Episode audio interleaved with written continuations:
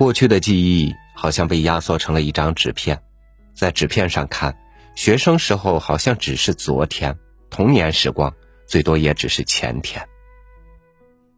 然而不得不承认，我的大学时光都已经远离我十年之久了。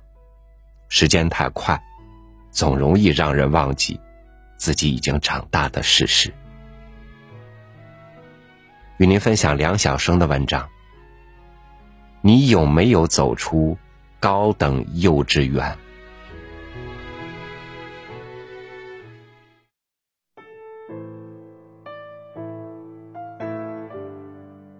这也真是一种可悲。我们已然有了三亿多儿童和少年，却还有那么多的男青年和女青年，硬要往这三亿之中的一部分未成年的中国小人里边挤。甚至三十来岁了，仍嗲声嗲气，对社会喋喋不休的宣称自己不过是男孩或女孩那种故作儿童状的心态，证明他们是多么祈求怜爱、溺爱、宠爱。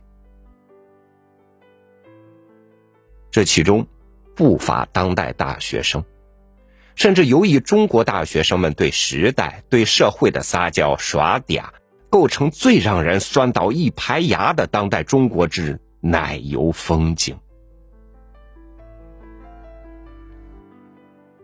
放眼现实，你会看到另一种景象，恰恰是那些未迈入大学校门的一批，他们并非天之骄子，在人生的形而下中闯荡、挣扎、沉浮，因而也就没有了假装男孩、假装女孩的资格。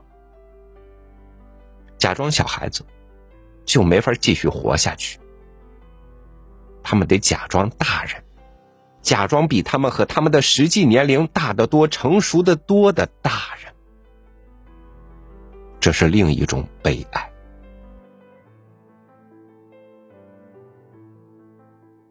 明明还是孩子，却早早的丧失了孩子的天真和天性。明明是青年，又受着和受过高等教育的一批，却厚脸皮的装天真、装烂漫、装单纯。那么，把中国的大学牌子统统摘掉，统统换上什么什么高等幼稚园得了。我的外国朋友中有一位是美国的中学校长。这位可敬的女士曾经告诉我，她每接一批新生，开学的第一天。照例极其郑重、极其严肃的对他的全体学生们说一番话。他说的是：“女士们、先生们，从今天起，你们应该自觉的意识到，你们不再是孩子了。我们的美利坚合众国请求他的孩子们早些成为青年。为了我们的美国，我个人也请求于你们。”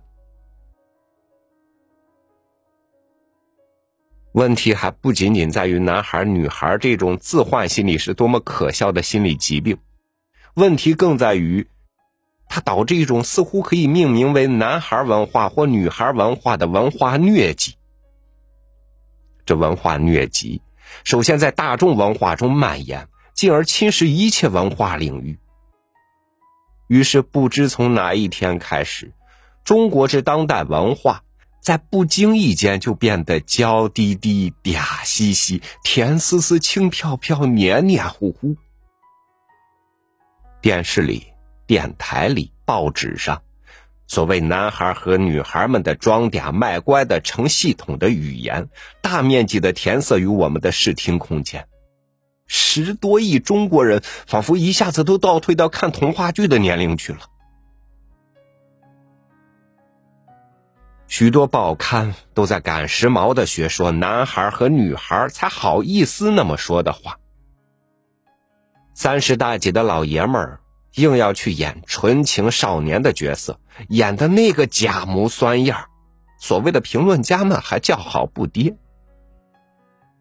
真是一大幅形形色色的人们都跟着装小孩、学小孩的怪诞风景画。这风景迷幻我们，而且。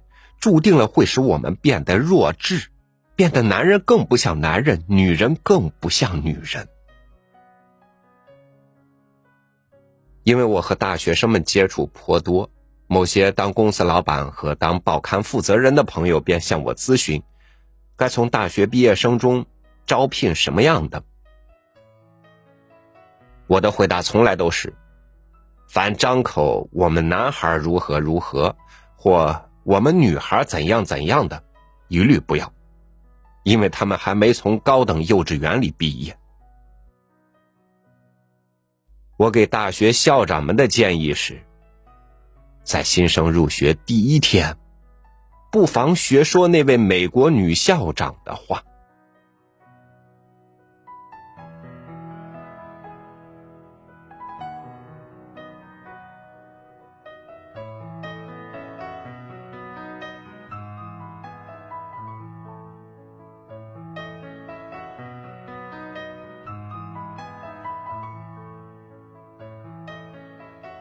十八岁那年，父亲称我已经是一个男人，并且诸事都开始征询我的意见。也就是从那个时候起，我觉察到自己肩上渐渐开始有了压力，慢慢开始进入了我的成年人的世界。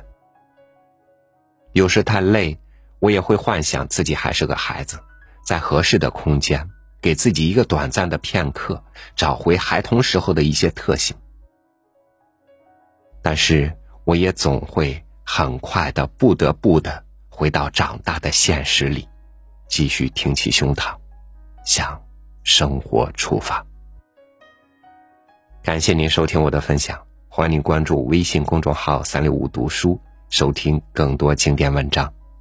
我是超宇，祝您晚安，明天见。